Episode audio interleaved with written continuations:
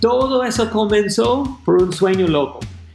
Todo comenzó por, un, loco que dijo, bueno, tengo un sueño para convertirme en, en una surfista profesional y después de todo eso, Qué risa, ¿no? mira, mira dónde me lleva. Un camino, dónde me lleva. Un camino atípico. De Network S, episodio número 49. Bienvenidos, gracias por estar con nosotros nuevamente. Soy Mario Larrea y junto a Eduardo Molestina conversamos con personas ecuatorianas y latinoamericanas de alto impacto para conocer sus logros, derrotas, pensamientos y acciones para poder aplicarlos a nuestro día a día. De Network S es posible y llega a ustedes gracias al auspicio de Farmacéutica La Santé, tu genérico, tu vida.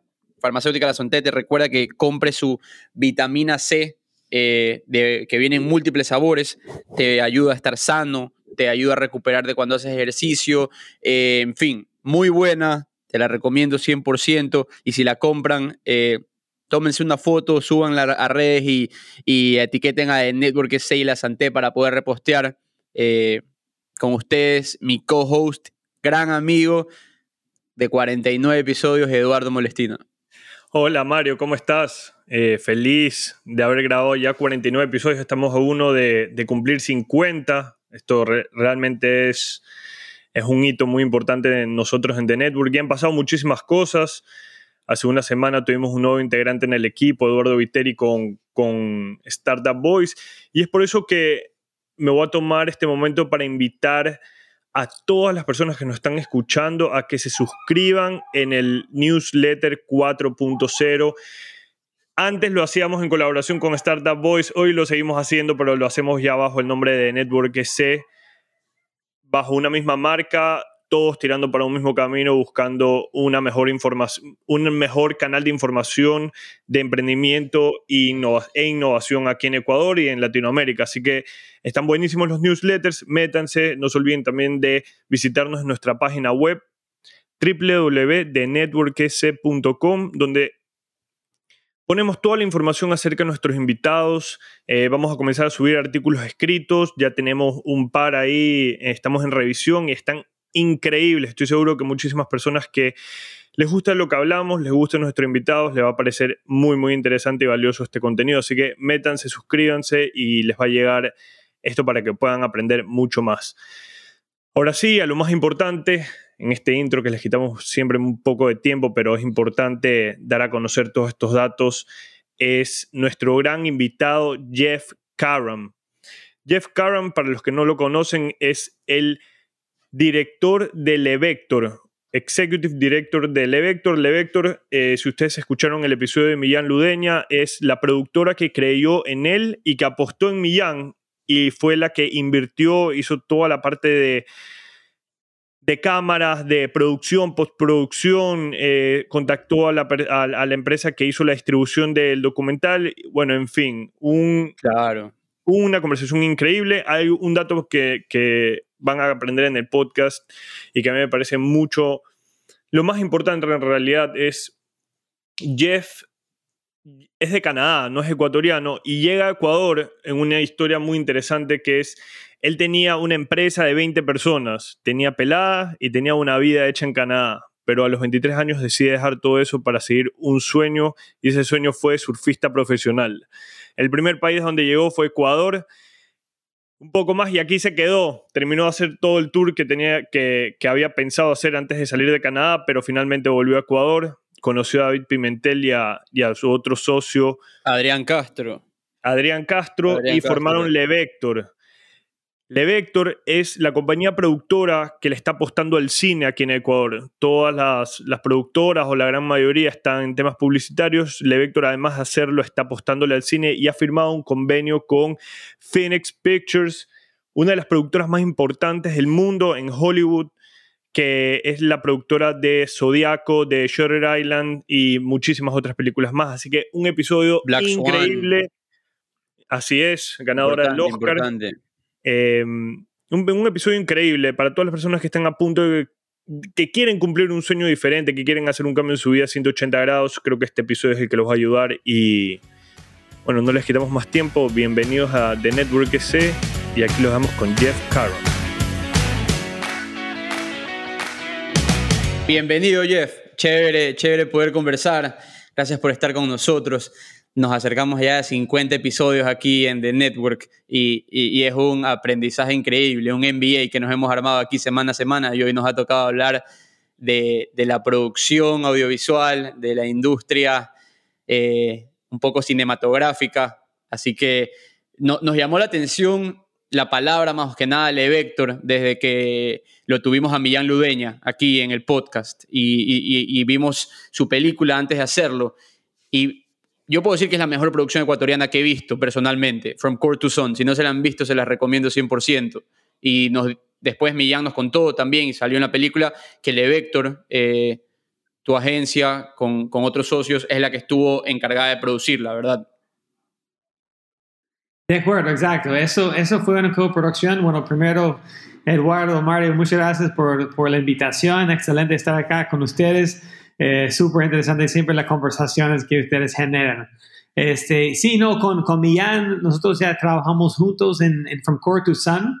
Eh, fue, fue un proyecto que duró eh, más o menos dos años eh, desde el tiempo de que Millán entró con la idea habló con nosotros y después que nosotros ya producimos la película y después toda la etapa de promoción, eh, de verdad hay, hay, mucho, hay mucho trabajo atrás de, de una película de una hora y media.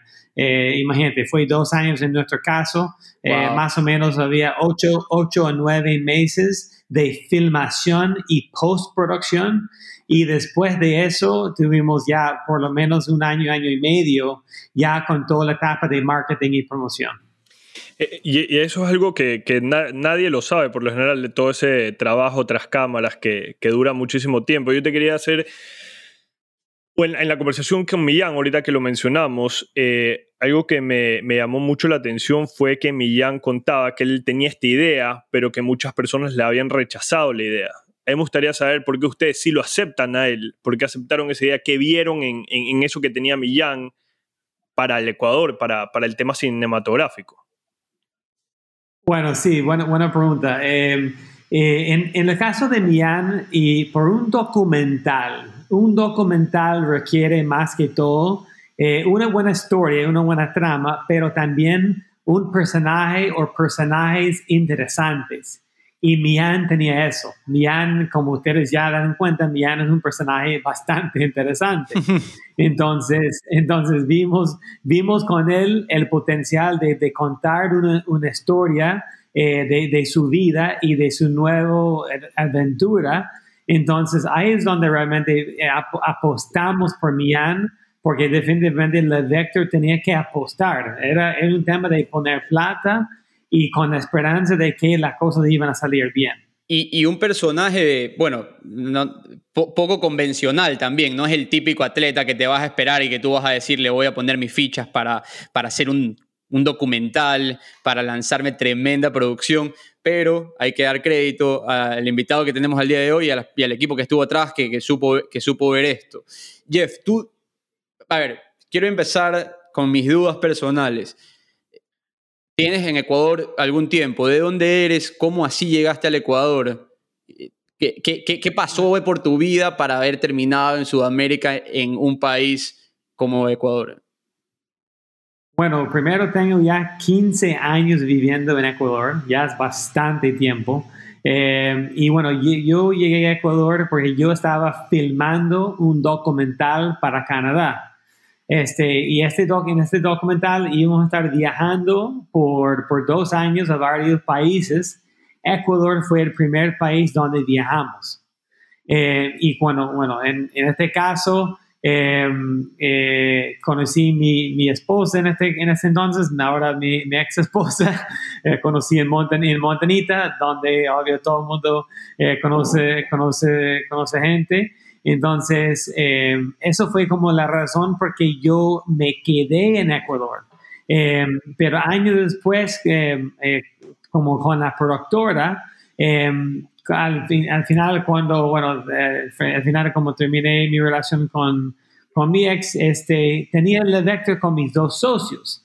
Entonces yo quería obviamente seguir con, con, la compañía porque en ese entonces estuvimos creciendo bastante año tras año Entonces, así, me, así llegué a Ecuador y, y por eso me quedé en Ecuador. Y, pero, o sea, ¿qué te costó adaptarte? ¿Te gustó? ¿Qué dijiste, sabes qué? Aquí estaré un par de años y ahí quizás me voy a hacer mi vida a mi país.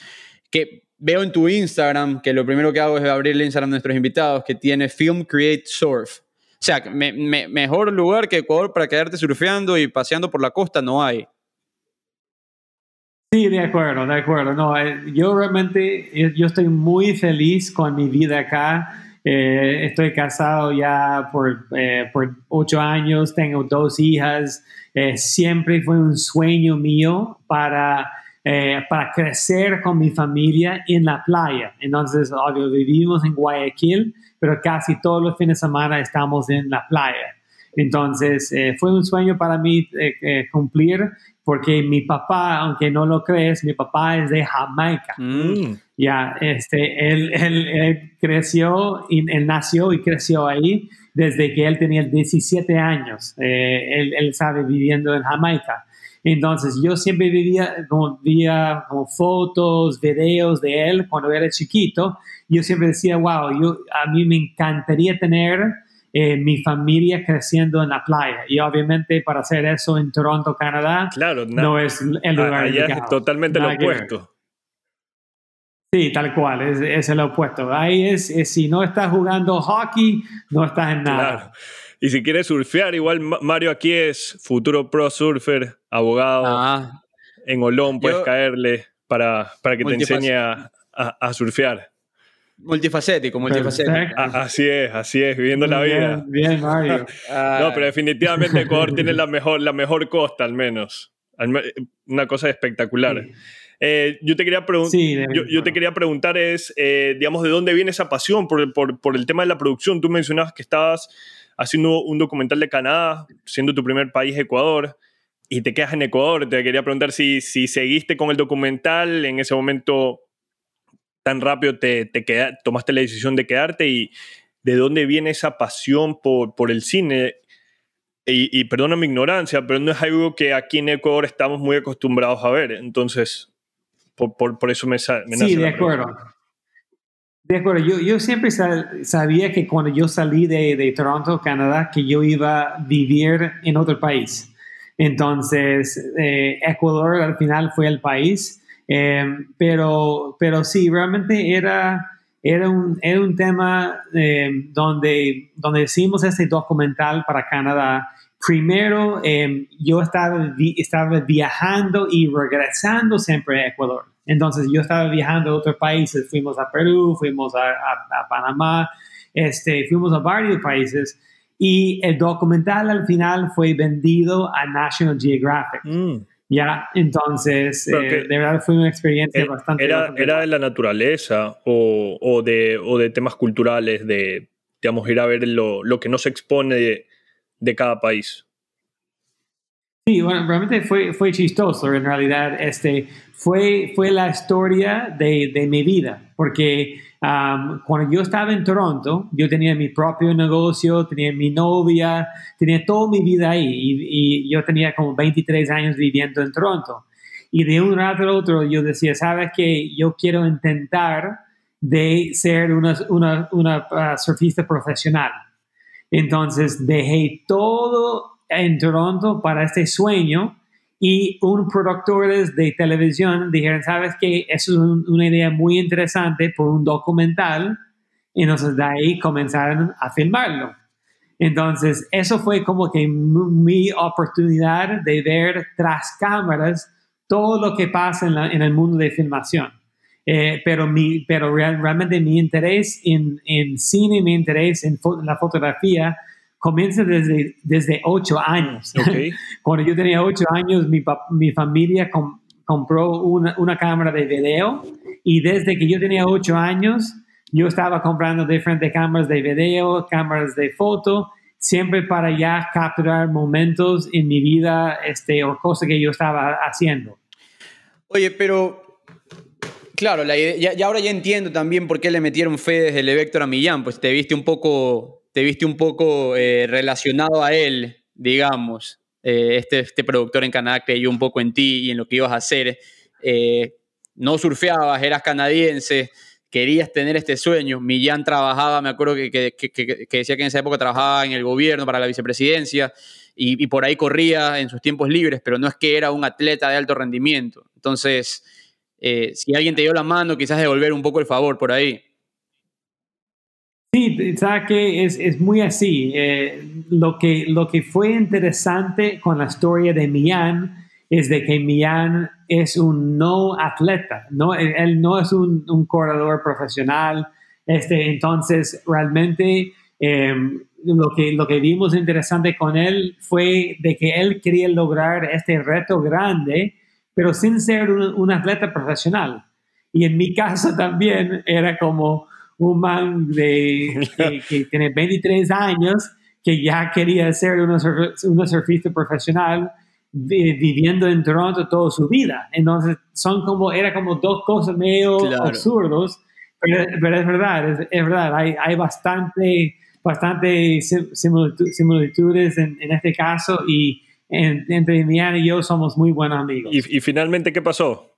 ¿Por qué no te convertiste en surfista profesional? ¿O, o aquí tenés algo escondido, un par de trofeos escondidos ahí atrás de, de montañita? No, no, la verdad, no, ¿sabe qué? Este, yo creo que en, en mi caso no lo ve de ser profesional, pero en, en esta experiencia de hacer este documental eh, fue una experiencia increíble, número uno, y número dos, yo terminé, eh, gracias al surf, terminé viviendo y haciendo mi vida acá en Ecuador. ¿Ya? Y la verdad, yo no iba a llegar al Vector si no fuera por el documental, si no fuera por ese sueño loco que, que tenía. Entonces, entonces, buenísimo que al final, al final todo tenía un propósito. Antes de entrarle, Vector, sácame la duda, tú mencionas que ese documental fue vendido a National Geographic. Eh, ¿cómo, fue, ¿Cómo fue esa venta ahí? Porque si bien, ok, no pudiste cumplir tu sueño, un tema por los cuales tal vez no era el, el, digamos, el objetivo principal de tus productores, sino, digamos, poner toda esta historia interesante de cómo una persona que no, digamos, no, no, no se ha dedicado a eso, decide hacer un cambio 180 grados en su vida y lo va a hacer. Pero como tú dices, es que no me convertí en un surfista profesional, que era lo que yo iba a buscar en mi sueño, y vendes ese, ese documental, como, ¿qué pasó ahí? ¿Cómo los contactaron? Eh, tú personalmente, de, ¿cómo participaste de esa, de esa venta? ¿Sabes qué? Lo que pasa, lo que pasa ahí es que em, fue una, una coproducción con una productora en Canadá que se llama Frantic Films. Y Frantic Films fue una productora muy reconocida en, en, en, Canadá. Y entonces ellos tenían todos los contactos por los canales de, de, de televisión en Canadá. Entonces, en este caso, eh, en este caso, ellos lograron de, uh, de, contactar el canal Outdoor Life Network, ¿ya? Es un canal canadiense y a, a través de ellos, ellos consiguieron el financiamiento por, por, por el proyecto, ¿ya? Por, la, la, por el documental. Pero después de que ya terminamos el documental, ellos, como ellos contrataron también un distribuidor de cine y este distribuidor de cine eh, se encargó de vender la película a National Geographic International.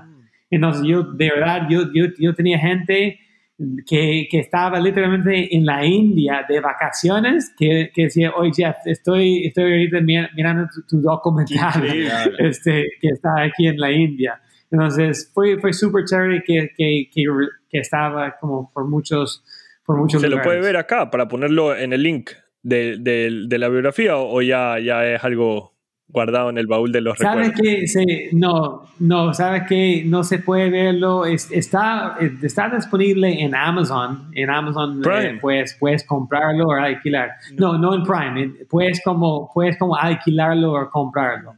Entonces, entonces eh, y, hoy en día, solo para mencionar rápido, hoy en día si quieres ver From Core to Sun, está en Movistar Play. Eh, si estás en Ecuador, eh, puedes verlo ahí. Si estás en, en, Estados Unidos, si quieres verlo, puedes verlo en Amazon Prime, iTunes, Vimeo, varios diferentes plataformas. Increíble. ¿Cuál, eh, ¿Cuál fue tu experiencia como extranjero en el Ecuador? ¿Te sentiste bienvenido? ¿Qué dificultades tuviste? ¿Hablabas el idioma? Porque es fácil mudarte de yo estoy hablando de mi experiencia propia, ¿no? De un país donde las cosas son más complicadas, donde hay trabas como Ecuador, a un país donde quizás las cosas fluyen más como Estados Unidos, que todo está estructurado y tú simplemente vas a, moverte en un sistema que ya está creado. En Ecuador tú tienes que pasar bastantes trabas que quizás tú nunca estuviste acostumbrado a desde Canadá. Entonces llegas a Ecuador, claro, es chévere la playa y todo, pero después tienes que vivir una vida que es media complicada eh, en el día a día. Sí, definitivamente eh, nunca he escuchado en Canadá de que hay un puesto de trabajo de un tramitador. claro, aquí este, cada empresa tiene uno. Exacto, aquí, aquí puedes contratar uno para hacer tu papeleo, para sacar diferentes documentos que, que necesitas. Entonces, eso para mí de verdad sí me, sí me chocó bastante. El hecho de que no simplemente puedes hacer las cosas por sí mismo, este, y, que la cosa fluya, tienes que hacer, tienes que hacerlo en, muchos casos a través de otra persona que tiene un contacto, de un contacto que está en, el lugar donde tiene que sacar el permiso. entonces sí, ese, ese, tipo de cosas sí me chocó. Pero lo que sí, eh, como yo encontré la vida acá, es de que podría tener una mejor, es, es medio raro, ¿no? Pero yo siento que yo puedo tener un mejor estilo de vida viviendo acá que en Canadá. Porque en Canadá estás con muchísimos impuestos. Para tener una persona que te ayude con tus hijos en tu casa, eso es casi imposible, es muy, muy costoso. Entonces aquí, aquí todavía es manejable este, y entonces ya tienes este, personas que vuelven como ser parte de, de, tu familia, que viven contigo o están contigo todos los días. Entonces, ese, ese me parece súper chévere. Y obviamente, como el tiempo en familia, yo vivo 15 minutos de mi casa, entonces no, no pierdo tiempo en tráfico de una hora o dos horas por día yo estoy 15 minutos nomás, entonces este, tengo mucho, mucho chance para pasar tiempo con familia. Eso es lo que siempre rescatan las personas que nos hablan que han hecho el salto de países más desarrollados a Latinoamérica, ¿no? Que, que es una vida más familiar, una vida más tranquila en cierto sentido y obviamente viene con sus desventajas. Eh, Robbie Fry, que es un gringo que se fue a vivir a Colombia, nos hablaba que, que acá en, que en Colombia él sentía que el el valor de la comunidad era mucho más fuerte que lo que él veía en San Francisco. Entonces, que criar a sus hijas en Colombia le daba más seguridad, dejando a un lado la delincuencia y todo este tipo de cosas, porque sabía que sus vecinos y su comunidad eh, le importaba el bienestar de él, a diferencia de que quizás en otros países que la gente está enfocada en sus objetivos y no importa lo que le pase al vecino.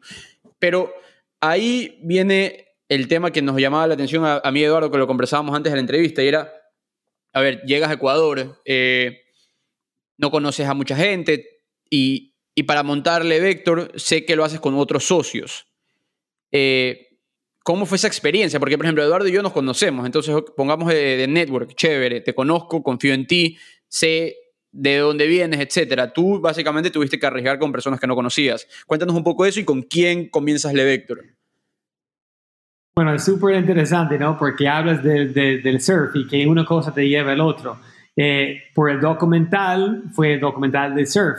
Yo conozco mis, mi, primer, mi, primer socio, David, David Pimentel, conozco en la playa, porque David estaba en la playa filmando surf.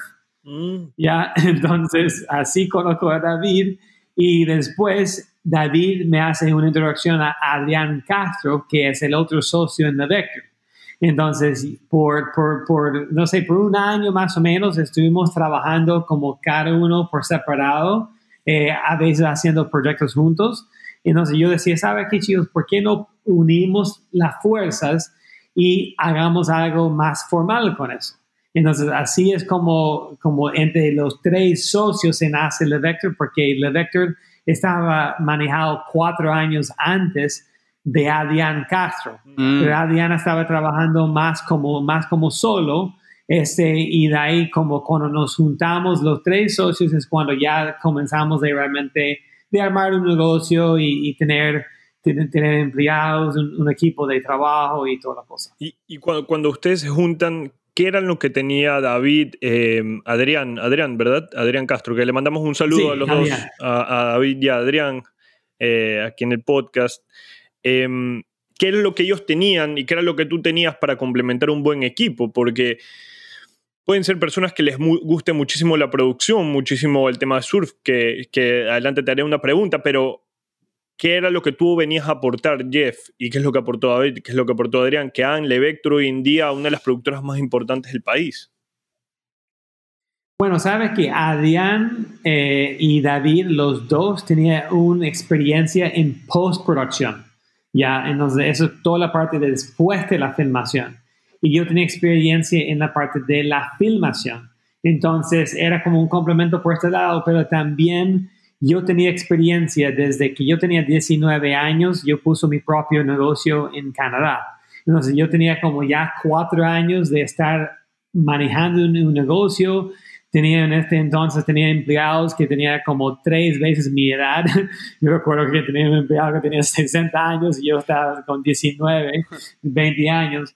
Entonces yo tenía, yo estaba trayendo a la mesa esta experiencia de negocios y, cómo realmente construir un, equipo, porque de mi negocio en, Canadá también llegamos a, tener un equipo de como 20, 25 personas. Entonces, entonces también, también era como esa experiencia de saber cómo formar un equipo de trabajo, cómo avanzar en una empresa. Todo eso lo, lo, dejaste, perdón Mario, todo eso lo dejaste a un lado cuando, cuando decidiste ir a hacer este sueño de surf.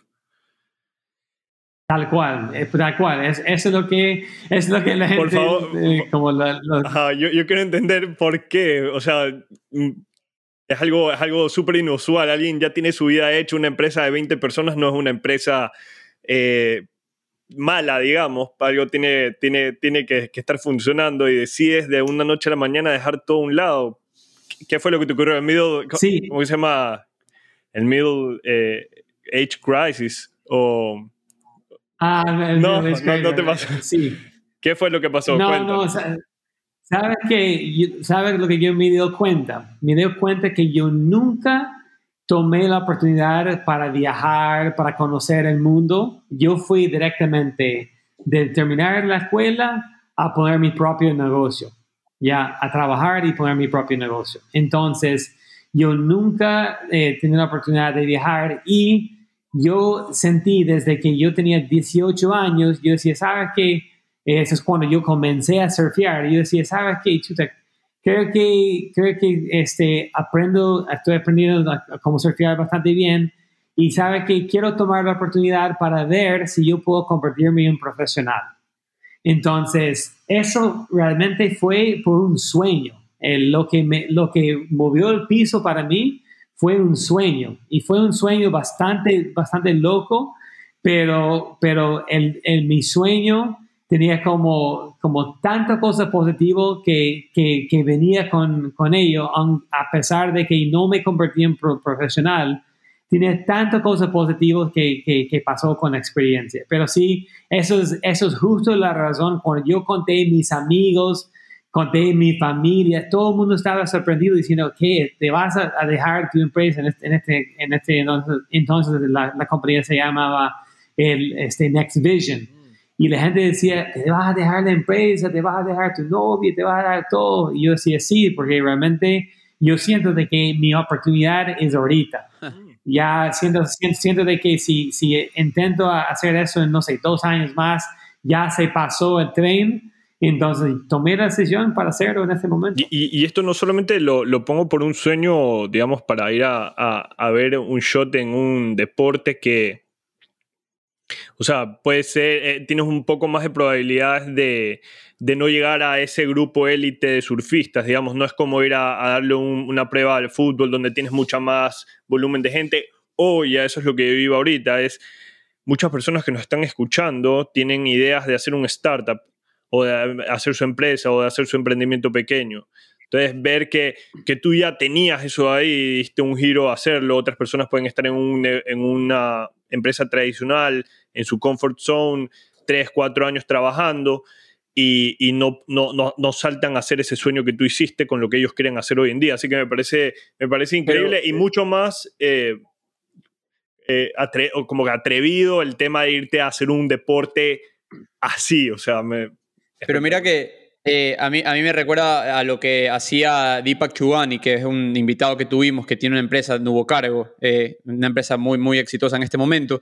Él estaba trabajando en banca de inversión, su sueño, etcétera, lo deja, eh, se desprende, que, que, yo le, de ahí se va a su otro emprendimiento, después lo deja y ahora tiene este éxito gigante. Y, yo aprecio bastante ese desprendimiento que veo en ciertas personas que luego los llevan a algo mucho más grande, porque da miedo. Es algo que nunca vas a saber si te va a resultar a menos que lo hagas.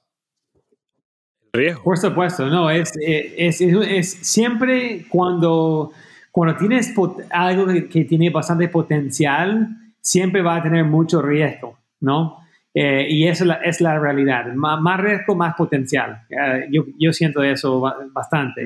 Y, y, de verdad, este, con, con, eh, con cuando, cuando comencé de perseguir este sueño, no tenía idea que iba a convertir en un documental después de hacer un documental y eso me lleva a vivir en Ecuador, no tenía idea de que me iba a encontrar con David y Adrián, mis socios, que vamos a estar haciendo lo Vector. Y hoy en día, este, que estamos ya convirtiendo en una productora que está haciendo proyectos de cine que también están avanzando y con quien tenemos eh, como coproducción con, este, con productores importantes en Los Ángeles, todo eso comenzó por un sueño loco. Todo comenzó por, por, un, loco que dijo, bueno, tengo un sueño para convertirme en, una surfista profesional y después de todo eso, Qué risa, ¿no? mira, dónde me lleva. Un camino, mira dónde me lleva. Un camino atípico. ¿Cuál es, ah, cuál es la diferenciación? O Vector veo que se enfoca bastante en tema, en tema cine, eh, pero en Ecuador el tema del cine no está muy desarrollado y lo que yo veo es que el tema de las agencias de publicidad y las productoras, eh, hay algunas, eh, eh, es un mercado que está bastante saturado, quizás desde mi ignorancia lo veo así. ¿Ustedes cómo logran diferenciarse y capturar tantos clientes importantes que estoy viendo en su página web, que son bastantes, habiendo tanta, tanta competencia? Bueno, tienes toda la razón, es un mercado bien saturado, este, hay mucha, mucha competencia pero creo que una forma que nosotros hemos diferenciado la Vector es que nosotros somos una productora con infraestructura, somos una, una productora con, con, mucha gente de planta. Entonces la gente sabe que con la Vector encuentra confianza, ¿no?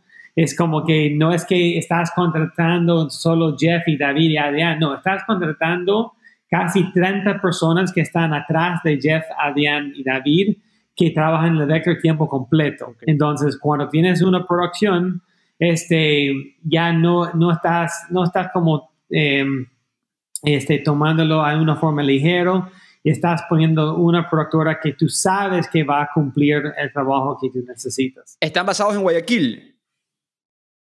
Estamos en Guayaquil, pero también tenemos una oficina con gente en Quito. Una, una pregunta ahí. Eh, porque, a ver, digamos, viene una marca, una marca grande, una marca importante, y les dice, los contrato para esta producción, eh, pero, ok, esa producción puede durarles, no sé, me imagino, eh, dos semanas, producen e, ese contenido, pero de ahí ustedes les planean ya para todo el año vamos a, vamos a hacerle tantas producciones a esta marca. O sea, ¿son clientes fijos, recurrentes o, o vienen por una, después regresan por la otra quizás el otro año? ¿Cómo funciona ese tema? Y, yo quiero añadir ahí algo y me gustaría que en esta respuesta es si ustedes son contratados directamente por una agencia de publicidad o si pueden ser contratados por un cliente directamente. También, también. Sí, bueno, bueno, es buena pregunta también. Este, hay, hay los dos casos. Casos donde el, cliente nos contrate directamente, pero yo creo que el 80% del trabajo que hacemos vienen a través de agencias de publicidad. Yo sé que usted tenía como Ricardo Medina y Agustín Ferrer Cordero en, en, un podcast también de Paradise, exactamente. trabajamos con ellos también eh, en diferentes producciones, pero cada producción tenemos que pelearlo. Este, no tenemos como no tenemos tantos clientes fijos, fijos. Em, muchas veces tú estás peleando por la idea creativa del mismo director del proyecto. O sea, licitando, licitando cada proyecto que se abre. Exacto, exacto. Es lo mismo como la agencia tiene que licitar la cuenta, nosotros tenemos que licitar literalmente cada comercial. Hay ciertos clientes, clientes que nos buscan este, porque como confían en nosotros y, no, no tenemos que como pelear la cuenta, pero en una gran mayoría sí necesitamos cada comercial. Ah, ahí, ahí puede ser un poco la pregunta que tú hacías, Mario, de si es que el Vector ya de una vez hace todo el cronograma del año o, tienes que ir viendo, digamos, lo que te dan. Creo que, que ahí es un tema de lo que te dan, ¿no? Es, es lo que nos dan, exacto. Eh, ahí es exactamente lo, exactamente lo que nos dan, este, porque cada empresa tiene sus planes, eh, cada empresa hace una cierta cantidad de comerciales y a veces, eh, a veces tienen planes para hacer un comercial o dos comerciales y al final del año terminan haciendo mucho más. Entonces, mm. es muy, muy, es un negocio muy variado. Es lo que, lo que, lo que, digamos, me... Cuando tú tienes, cuando tú le das a una persona bastante trabajo, puedes lograr eficiencias, porque puedes hacer ahorros, porque puedes mejorar tus tiempos. Entonces, en este tema que está aquí es, si yo soy una, una agencia, una eh, agencia de publicidad, eh, no sé, lo, veo como lo ideal sería darle, ok, si viene el cliente eh, la favorita, le voy a dar al Vector que maneje todo el cliente la favorita. Entonces, de entrada, tú, Jeff, Adrián y David se pueden sentar y decir, ok, vamos a tener todo este, este, este trabajo, podemos mejorar y ser más eficientes aquí, podemos dar mejores precios, podemos, hacer, dar, podemos dar descuentos, o simplemente, ¿sabes qué? Mira, podemos, ser más, podemos ahorrar de esta manera y beneficiarnos también porque somos, estamos trabajando para generar una renta. Me, llama, me llama la atención el tema de que sea muy como, ok, eh, punto eh, comercial A, comercial B por aquí, luego va saliendo el otro acá. No hay mucho planning detrás como una proyección anual, digamos, ¿no? ¿Sabe que donde, donde sí pasa, donde, eh, que nosotros trabajamos en varios comerciales con el mismo cliente, es cuando el cliente tiene un paquete de comerciales que tiene que producir. Ok. So, por ejemplo, justo, justo hace poco tiempo hicimos unos seis comerciales para el grupo KFC. Entonces, ya en este caso es mejor, mil veces mejor hacer todo el paquete de comerciales juntos porque puedes economizar en la gente, puedes economizar en, los equipos, eh, puedes economizar en, en gastos de postproducción. Entonces, como todo se vuelve en paquete, todo se vuelve más económico. Y hacemos una pausa a esta conversación para escuchar de La Santé, tu genérico, tu vida. De vitamina C, yo sí sé, yo sí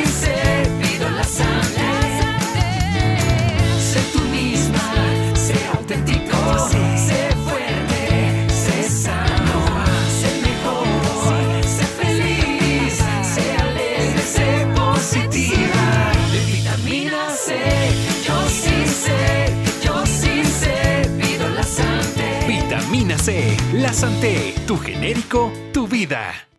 Y entonces, ¿dónde entra en su modelo el tema del cine? Porque ya. ese es un mundo completamente aparte, pues estamos hablando de otra industria totalmente diferente a la publicitaria. Sí, no, este, para la Vector, cuando pensamos, ok, ¿cómo podemos trascender, eh, cómo podemos movernos a otros mercados, a otros mundos? Nosotros decimos de que tenemos que entrar en el mundo de cine, porque una película tiene el potencial de viajar donde sea. Puede viajar a Estados Unidos, puede viajar a, la China, donde, donde sea. Entonces, eso fue también nuestra forma de tener un producto con potencial exponencial ¿no? Que era un producto que podemos vender una vez y otra vez y otra vez y otra vez. Entonces, ahí es donde como nace la idea de meternos en este mundo de cine, pero ha sido un, un camino, yo creo que diferente de lo que normalmente um, toma la gente acá en Ecuador. Normalmente la gente acá en Ecuador buscan fondos públicos eh, buscan como generar, eh, como ganar esos fondos durante dos, tres años y después generen un presupuesto para hacer su película. Claro. En el caso de la, en el caso de la Vector, lo que hicimos, lo que, lo que hicimos era buscamos un inversionista privado que nos ayudó a invertir en el desarrollo de películas. Ya, entonces la idea con eso era este, de buscar, buscar este fondos para que podamos desarrollar los guiones con talento de Hollywood. Ya, no talento necesariamente local, más talento en, en Hollywood porque ahí es donde la papa quema. Entonces pensamos de que es la mejor. Eso quiere decir que ustedes desde, la concepción de la idea de que nos vamos a meter en películas, vamos a desarrollar el guion, si estás haciéndolo con un eh, guionista de Hollywood, es que siempre le apuntaron al mercado de afuera. Tal cual. Siempre, siempre la visión por el Vector era de buscar este mercado afuera. Porque cuando tú hablas de, cuando tú hablas de, de producción de cine en Ecuador, y si tú haces películas solo para salas de cine en Ecuador, es muy, muy difícil que tú puedas recuperar lo que cuesta una película, porque una película puede costar entre 300 mil hasta 2 millones. Este es lo que costó la última, la última película de, de, uh, de Cordero, Sebastián Cordero.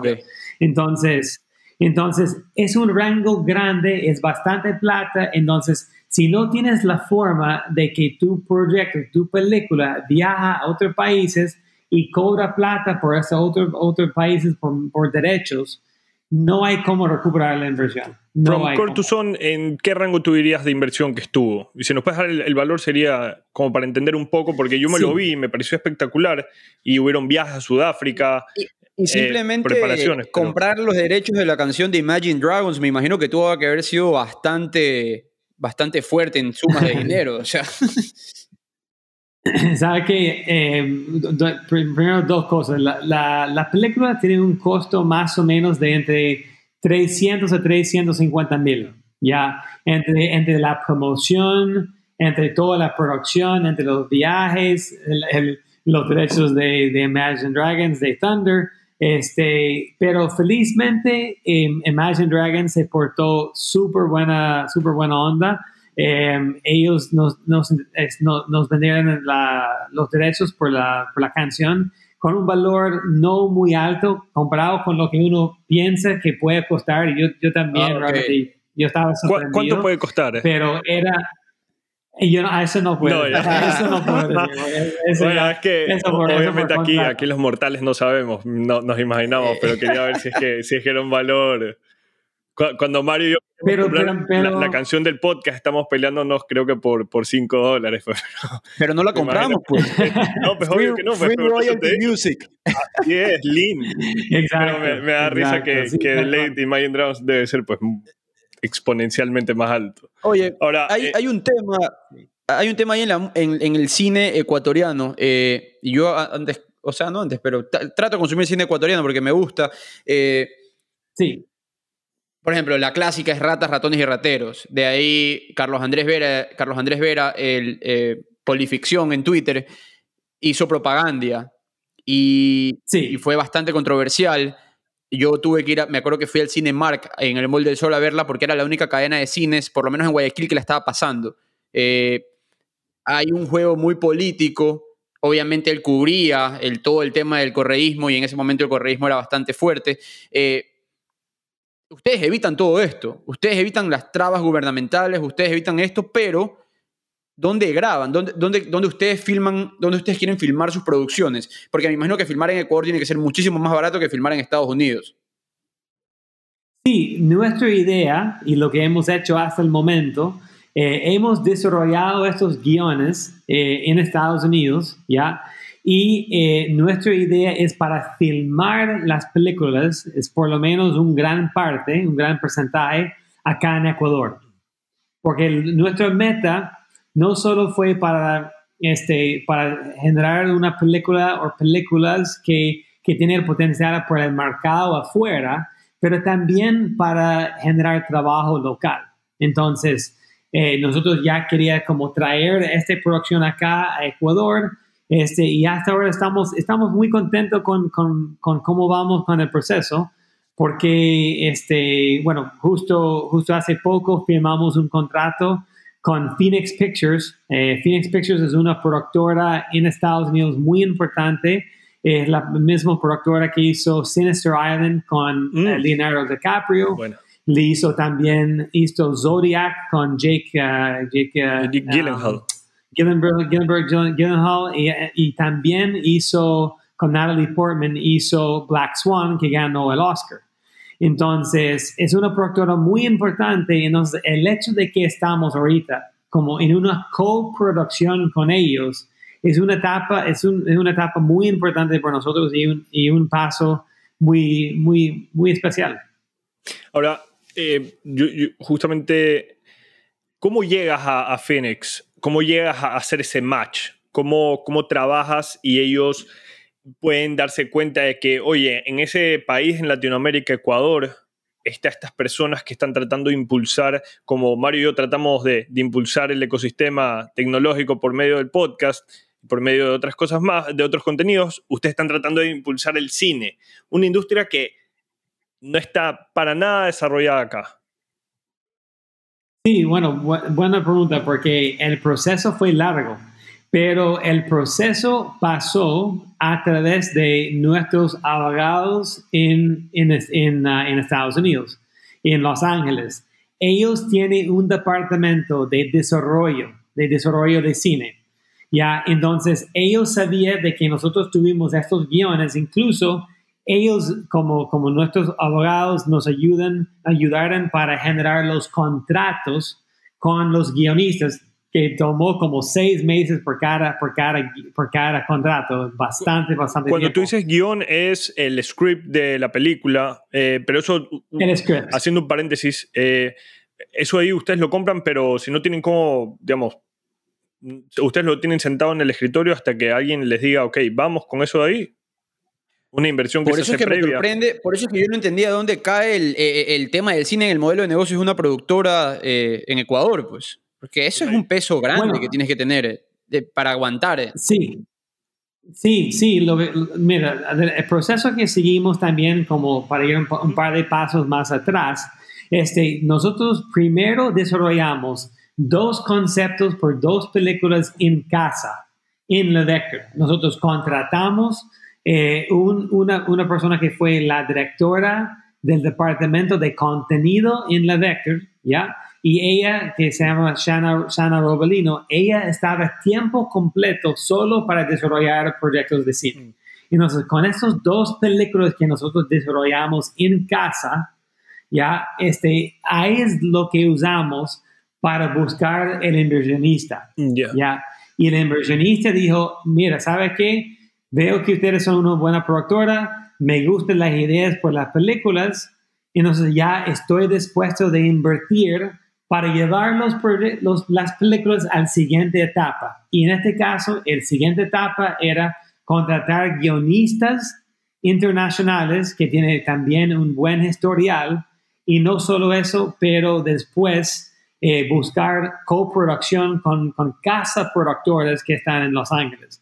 Pero nada de eso puede pasar si no comienza primero con la idea, desarrolla la idea con el guion y que también tu guion puede estar posicionado y conectado en el mundo de los agentes eh, y también los departamentos de desarrollo en los departamentos legales de, la- de- de- de los E- abogados. ¿Ese inversionista que mencionas es un inversionista nacional o internacional? O sea, para entender si es que hay gente que le está apostando también aquí de manera privada a, a ese tipo de producciones. Sí, es- fue fue un inversionista, es un inversionista local, este, que tiene un interés también en cine. Este, entonces, realmente para nosotros eh, fue, fue excelente de encontrar a esa persona que, que tenía como eh, la mismo, el mismo interés que nosotros de ver Ecuador en la pantalla grande, pero ya en el mundo de ¿Y Hollywood. qué pasa, qué pasa que Ecuador no está tan desarrollado en ese tema de, de cine como vemos, por ejemplo, Colombia? eh, bueno, eh, no sé si Perú, pero Colombia definitivamente es un powerhouse en todo este tema. Vemos sus producciones en Netflix todos los días. ¿Qué, qué pasa en Ecuador que no despega esto? Los vemos ustedes haciendo el trabajo, pero pensando en salir porque en Ecuador no hay rentabilidad para este tema. Bueno, creo que em, primero en Colombia ellos, ellos tenían, eh, todavía tienen un programa de incentivos muy, muy fuerte para que tú vayas allá para filmar. Por ejemplo, si tú estás en Hollywood diciendo, necesito hacer una película donde yo voy a filmar en Latinoamérica. En el caso de, de Colombia, ellos tienen un programa de rebates de hasta 40% de devolución de tu inversión que tú haces en el país, que en lo que tú pagues en crew allá. Entonces fue un, un, incentivo muy grande para que la gente vaya allá para filmar y eso desarrolló más, más y más la industria. Ya, entonces ya con una industria más, eh, más avanzada y también eh, una industria que está ofreciendo incentivos ya es una conexión, es una, es una combinación perfecta. Eh, lo mismo acá en Estados Unidos, había un problema entre estados. Georgia y Florida están uno al lado del otro. Eh, los, los tax, los incentivos de impuestos en Florida para, para filmaciones no eran muy buenos y en Georgia eran una vaina increíble. Habían películas que decían en la historia y la trama de la película basada en Miami, basada en Tampa, y la filmaban en Georgia. ¿Por qué? Porque le salía la mitad del precio. Entonces era una pelea con, el, con, el, sistema legislativo para que los dejen eh, promover esta industria, ¿no? Y, aquí se mueve de Estado a Estado. Imagínate allá en Ecuador que la tendrían más fácil con algo más estatal eh, y que beneficiaría demasiado. Pero bueno, vamos a... Ahora, ahora tienen la oportunidad. ¿Qué opinas ahora? ¿Qué va a pasar? Bueno, de, de verdad, Le Vector ha estado como peleando y pendiente de este tema desde hace mucho tiempo. Em, hemos estado buscando que el gobierno arma un plan, pero un plan de largo plazo, un plan de 15, 20 años, donde ponen un plan de incentivos para traer producción al país, para que también Ecuador está en los diferentes, diferentes como trade shows de industria diciendo venga a Ecuador para filmar. Si tú, yo he ido a este a, a, the American Film Festival, American Film Market, ya es donde, donde van todos los, los productores de cine independiente con sus películas para venderlos. ¿ya? Y en este, en este trade show, tú ves todos los países que están ahí. Tú ves a Tailandia, ves a Colombia, ves a Panamá, pero Ecuador no ha tenido presencia ahí. Entonces, Ecuador tiene que comenzar a marcar su presencia para traer producción acá, porque si no, eh, la única persona que van a, para, para, va a traer producción va a ser como compañías locos como nosotros que están intentando de, de, traer producción a través de crear películas en casa primero. Claro, y, una, un poco... una, una, pregunta en ese tema. ¿Bajo qué organismo, ministerio caería el tema de los incentivos para producciones audiovisuales? Es una mezcla, ¿no? Sería el Ministerio, Ministerio de Cultura, este, más, más que todo, y también turismo.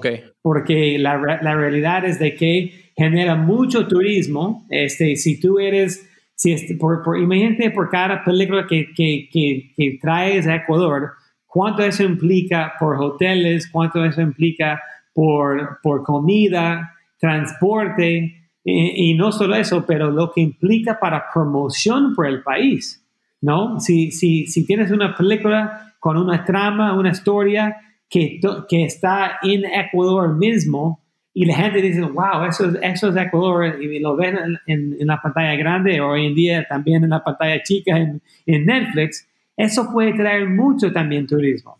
Entonces, eh, entonces por eso que el Vector siempre está peleando por eso y esperamos que en este gobierno eh, del presidente Lazo este, logramos generar un programa de incentivos. Sin duda, yo creo que Ecuador tiene unos lugares maravillosos para poderlos poner. Montañita podría ser uno de esos. Seguramente será uno de esos que ponen la de ¿Qué pasó ayer? Cuatro, creo, y lo traen acá a montaña. Oye, em, yo te. Eh, ¿Qué tan difícil es? Eh, y cuéntame, digamos, por experiencia propia con el tema de From Core to Zone, es. Em, ¿Qué tan difícil es llevar From Core to Zone a las pantallas grandes? Y aquí eh, obviamente hicimos aquí nuestro trabajo y tuvimos un infiltrado del Vector que nos estuvo ayudando, pero eh, hay la pantalla de cine, hay Amazon Prime, Netflix, que ese es video on demand, si no me equivoco. Eh, ¿Cómo tú eliges hoy en día que las cosas están cambiando, la industria cambió y por pandemia muchísimo más, ya las personas no están yendo mucho al cine? Hacia qué plataforma tienes que llevar esto y qué tan complicado es hacerlo. Ustedes me, me cuentas que eh, From Core to Son está en Amazon en, en, Estados Unidos. ¿Cómo llegaste, cómo llevaron eso allá? Bueno, también es un proceso. eh, nosotros, después de terminar la película, ya, eh, imagínate, tienes como toda la plata invertido, eh, lo llevamos primero al mejor este distribuidor de cine independiente en Estados Unidos que se llama Gravitas Ventures. Ellos están basados en Los Ángeles. Mostramos la película a ellos, tomó como dos semanas para que ellos vean la película, pero felizmente después de que, de que vean la película dicen, ¿sabes qué? La historia está excelente, el valor de producción está excelente, está muy bien filmado, queremos representarlo. Mm. Ya. Entonces, eso fue un, un, respiro por nosotros y un gran paso por nosotros porque eh, Gravitas es, es, un, es uno de, de, las mejores en el mundo de cine independiente. Este, entonces, con ellos es como llegamos de ahí por sus relaciones a iTunes, a Amazon Prime y esas diferentes plataformas. Eh, eh, cómo, se mueve, ¿Cómo se mueven los, los egos en esta industria? O sea, para un ecuatoriano, eh, tocar la puerta a Gravitas es algo de, ¿sabes qué? Escribes por LinkedIn o llamas a algún conocido en Los Ángeles, que el conocido tenga, como te mueves en la misma industria, pues tienes algún contacto, o si hay esos egos de, eh, no, eh, ¿quién es Ecuador? Ese país no entra. ¿O quién es Bolivia? Ese país no entra. aquí solamente entran producciones, si son de Latinoamérica, pues estas grandes producciones argentinas, estas grandes producciones colombianas que estamos viendo hoy en día. Eh, o brasileras que, han sacado una serie de fabulosas, pero eh, ¿cómo, logras hacer tú esa conexión con ellos? ¿Que ¿Es complicado? ¿No es complicado? Entiendo yo que, hay actores, guionistas y todos esos tienen unos, unos...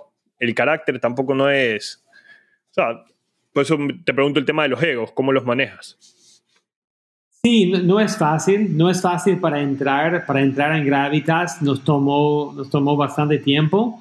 Em, y, la verdad, em, hay, muchos, ah, hay muchas plataformas que lamentablemente no busca contenido de, Ecuador. Como tú diste cuenta, este, eh, la película dedicado a mi ex de Enchufe TV es la primera película de Ecuador que está en Netflix. Es la primera. Entonces, es, es, es, complicado por nosotros que en Ecuador por otros países pequeños, no sé, como El Salvador o Bolivia, este, es, es complicado para entrar en, en plataformas así. Eh, y definitivamente, em, es un mundo, el mundo de cine es un mundo con mucho ego.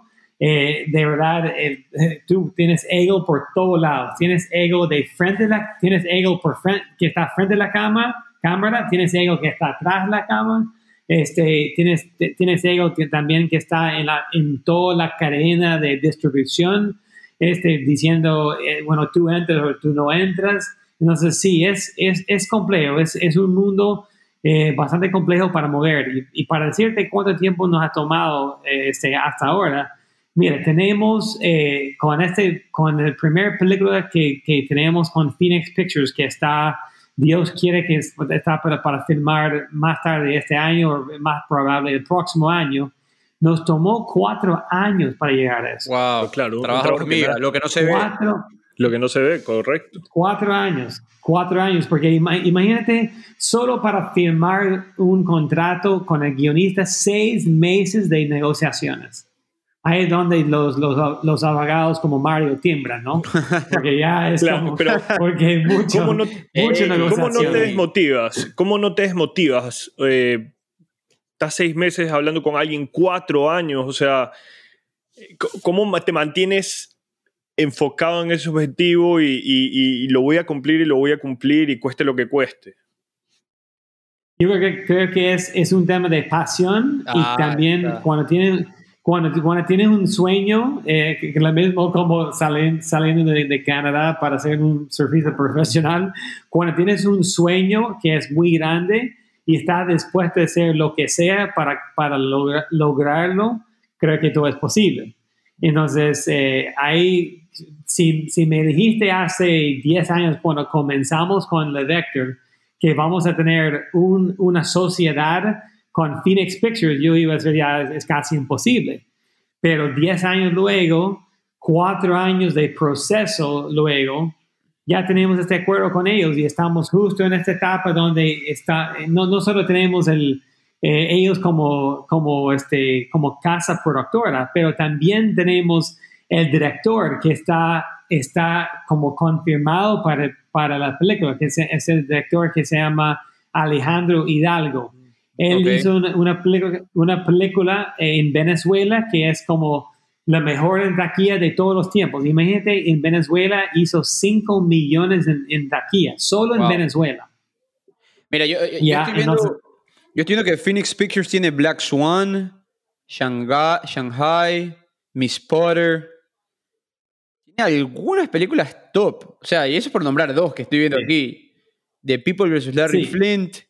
Oye, pero a ver, eh, en Ecuador chévere, ¿no? Queremos, queremos incentivar el tema del cine. Eh, yo conozco, por ejemplo, un amigo que él vino a estudiar cine como su segunda carrera. Él era ingeniero en Ecuador, vino a estudiar a Estados Unidos a una universidad muy buena en cine, eh, el tema de dirección. Y yo justamente cuando estábamos, vivíamos cerca, eh, lo ayudé a hacer un cortometraje en Estados Unidos y me puso ahí en, los créditos como producción y la vaina. Pero él regresa a Ecuador a vivir y no ejerce el tema del cine porque no hay, no hay, no hay cómo hacerlo eh, para trabajar en casas productoras, digamos. De ahí te tienes que tú montar tu propio proyecto y recaudar fondos y bueno, es, otro dato. Eh, pero hay algo más importante también, que es el tema de los actores. Y, y nosotros vemos novelas en Ecuador que quizás no son de la mejor calidad y también deja mucho que desear la producción que se monta en tema de, de, de actuación y en tema de, de sets. Ustedes tienen que luchar contra eso también. ¿Qué, ¿Qué, estás viendo? ¿Cómo se está desarrollando ese mundo de la actuación en el Ecuador? ¿O nos, o nos estamos quedando en algo de lo que la gente consume? No, no mira, hay ciertos, hay ciertos muy buenos talentos acá, eh, pero nuestra idea es para hacer estas películas en inglés. Ok. Ya, este, y también traer talento conocido mundialmente de afuera. Obviamente no es que estamos pensando en tener una película de, de 30, 40, 50 millones de dólares, pero lo que queremos lograr es tener el mejor talento por, por, el presupuesto que vamos a tener. Ya, porque eso es lo que, lo que la gente ve en pantalla, es lo que atrae, ¿no? Entonces, si es, es casi como cuando tú estás generando una empresa si tú sabes que la empresa, el, el, gerente general es tal y tiene una muy buena reputación, tiene experiencia, tú estás más dispuesto de apostar y, invertir. Y es lo mismo en este caso. Nosotros queremos que la gente invierte o apuesta cuando, está, cuando va a una sala de cine en ver una película hecha por nosotros. Entonces, si tenemos la gente atrás de la cámara que, que tiene un historial, tiene, tiene una buena, buena, buena trayectoria y también la gente on cámara, son los actores, eso ayuda para que la gente dice, ¿sabe qué? Yo quiero ver esta película. Entonces es justo, es justo lo que estamos haciendo con, con esta película de afuera. Interesante. Y, y hecho que la, la, película, yo, yo te iba a, eh, Ustedes la película la empiezan a filmar el próximo año. Si Something From Core to Zone les tomó dos, estamos hablando de que la película podría estar en los aires, en, el aire, perdón, en el aire. ¿En cuánto tiempo más o menos? O sea, esto como... Eh, sí, sí, sí, adelante. Puede ser, puede ser, puede ser más, puede ser más rápido, puede ser más rápido eh, que, que, un documental en realidad. Eh, puede ser igual dos años, año y medio, dos años. ¿Qué tipo de película? pero Discúlpame. Es una película, es una película de, de suspenso y, suspenso y un, un, poco de terror. No, no, un, no un terror como, como heavy, heavy, pero sí hay elementos de, de terror ahí. Este, y es, un, es, un, es una un, un genre que, que, funciona bastante bien por, en la sala de cine y la gente consume ese tipo de contenido bastante. Entonces, estamos, realmente estamos con muchas expectativas de que, eh, de que la película va a lograr encontrar el inversionista grande, porque conseguimos el inversionista por la etapa de desarrollo. Ahora estamos atrás del inversionista grande que va a poner 2, 3, 4 millones por la película. La, la serie de Mario. Bueno, ¿y, cuál, es, cuál, es, su pitch? ¿Cuál es su pitch? Cuéntenos un poco. ¿Cómo, cómo venden la película? Porque me imagino que esos inversionistas también no tienen mucho tiempo, tienen que hacerlo. Sabes que no, no te puedo decir ahorita, porque, hasta ahora la película de verdad está, está, está bastante confidencial, porque tiene un tema, la idea es filmarlo en Ecuador y tiene como justo una locación en Ecuador donde nadie ha hecho una película ahí, una película de, de ficción. Entonces queremos ser la primera película de ficción filmado ahí y toda la trama, toda la trama, toda la historia está ahí. Ya. Entonces es por eso que sabemos de que es una película que sería buenísimo por el país, porque justo está, eh, está filmado en, en una locación que está muy reconocido mundialmente. Entonces, no nos cuentes más, no nos cuentes más, que aquí va a despertar algún, interés nosotros a preguntar. No, mentira, el interés ya está, ya está despierto. Así que, em, Jeff, sabemos que, que estamos, estás, estamos aquí en toque de queda y estás pronto a, a tener que salir. Eh, me gustaría hacerte una pregunta, es ¿cómo, cómo ves el, mundo del cine aquí en 10 años y si es que alguien que esté queriendo estudiar para ya sea para, para actor, ya sea para, el tema producción o en general, eh, ¿qué, le dirías? Bueno, primero yo espero que en 10 años eh, estamos en una etapa similar a lo que hizo Colombia, ¿no? Con respecto a un programa de incentivos, un tremendo promoción del país. Yo espero que eso pasa eh, y que hay mucho más producciones. Yo espero que en 10 años que Netflix está produciendo cosas acá, no solo comprando cosas acá, pero que Ecuador se vuelve un hub de producción. Eh, y por, y por, los, por las personas que están estudiando cine hoy en día, eh, creo que tiene que estar dispuesto de trabajar en televisión primero, eh, o trabajar en el mundo de publicidad, que es lo que tocó la Vector hacer, porque en realidad eh, esos son los dos sectores donde la gente gana su plata en el día a día. Y el mundo de cine es donde te vas para como hacer los proyectos de pasión o estos, estos proyectos de cachuelos, porque no, no se filma cine todos los días acá en Ecuador. Y peor ahorita donde los, la cantidad de, fondos de cine ha sido mucho más reducido comparado con hace años donde cuando había un, fondo mucho más interesante.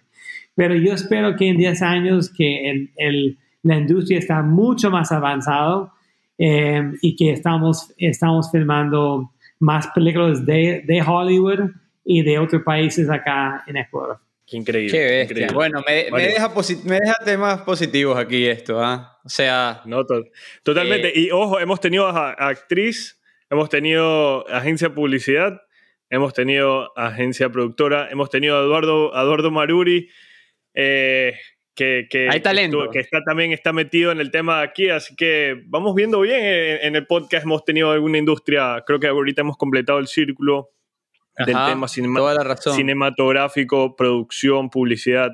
Así que Talento con buenos ojos. Me, me, me, me, mato de risa ver que, que, el tema del cine es bien parecido a una startup, eso es lo que le comentaba Mario, que ahí el infiltrado no, nos comentaba que, y tú lo confirmas, el tema de ir levantando el capital poco a poco, tienes, tienes un primer capital semilla para empezar con el guion, luego la, la serie, pues para ir contratando lo demás e ir peleándola y cada uno tiene sus egos, tienes que ir ganándotelos con los pitches. Entonces es increíble poder hacer esa, esa analogía y entender un poco de esa forma la industria. una, una última pregunta ahí que, que, que, la quería hacer. ¿Crees que por el hecho de ser canadiense tienes más llegada con el, con el agente Hollywood? a que venga una persona simplemente ecuatoriana a tratar de cerrar estos deals? Mire, yo, yo creo que sí es una ventaja, definitivamente es una ventaja, porque yo hablo el idioma, ¿no? Yo hablo, yo hablo inglés, entonces, eh, a pesar, eh, digamos, para mí trabajar en Ecuador es un poco complicado por mi español, pero, pero en, en, en, en, Hollywood, obvio, es mucho más fácil, todo está en inglés, y creo que eso da una confianza a ellos de saber de que, ok, hay un canadiense que es un socio en esta productora, ¿ya? Y em, él está, es una de las personas que está atrás de esta película. ¿no? Yo, yo sí, definitivamente, Mario, yo, yo creo que es, un, es una ventaja que tenemos y, confirmado por gente que han dicho. Claro, y, y, hay, que, hay que usar las ventajas que cada uno tiene. O sea, no hay, yo no le veo. Eh, así es la vida, lastimosamente. Si quieres jugar en las grandes ligas, puedes usar todas las ventajas que puedas necesitar. Así que. Eh, Tal cual. Chéverísimo, Jeff. Muchísimas gracias por tu tiempo. Muy, muy entretenida esta conversación. Qué, qué chévere poder, poder cerrar ese círculo. Me quedo con eso. Increíble. vamos a poner en, sí, en el episodio, en el link, en el, ah, en la descripción del episodio vamos a poner la información del Vector para que cualquier persona que los quiera contactar o algo eh, que, que, esté relacionado al mundo del cine o de la publicidad pueda contactarlos. Así que eh, cuentan con nosotros para lo que necesiten. O también, o también otros inversionistas, porque como yo estaba diciendo, estamos buscando, estamos buscando ese inversionista grande, ahora que, ahora, y puede ser varios inversionistas, em, y ahorita hay mucho menos riesgo en, el, en, la película, porque ya quien es nuestro eh, este socio es Phoenix Pictures, entonces ya ya estamos mucho, estamos años luz mucho más avanzado comparado con como estuvimos hace cuatro años cuando estuvimos buscando el capital semilla. Claro. No, y, y, chéverísimo, si, si nos puedes revelar el valor de lo que quieres levantar, más fácil.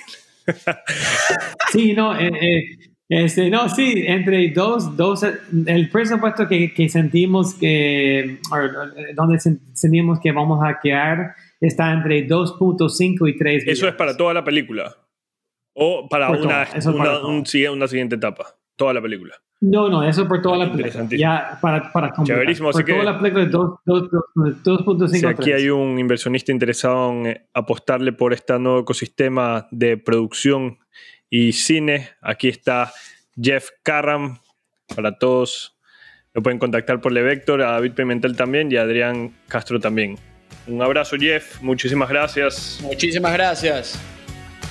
Eduardo, Mario, muchísimas gracias también por el tiempo. De verdad ha sido súper bueno para compartir un poco. Espero que les haya gustado mucho este episodio. Si quieren saber más sobre The Network, no se olviden visitarnos en www.thenetworks.com. También estamos en Instagram como arroba de NetworkS y en Twitter como The Network Este episodio es editado por Luis Fernando Silva. Que lo disfruten.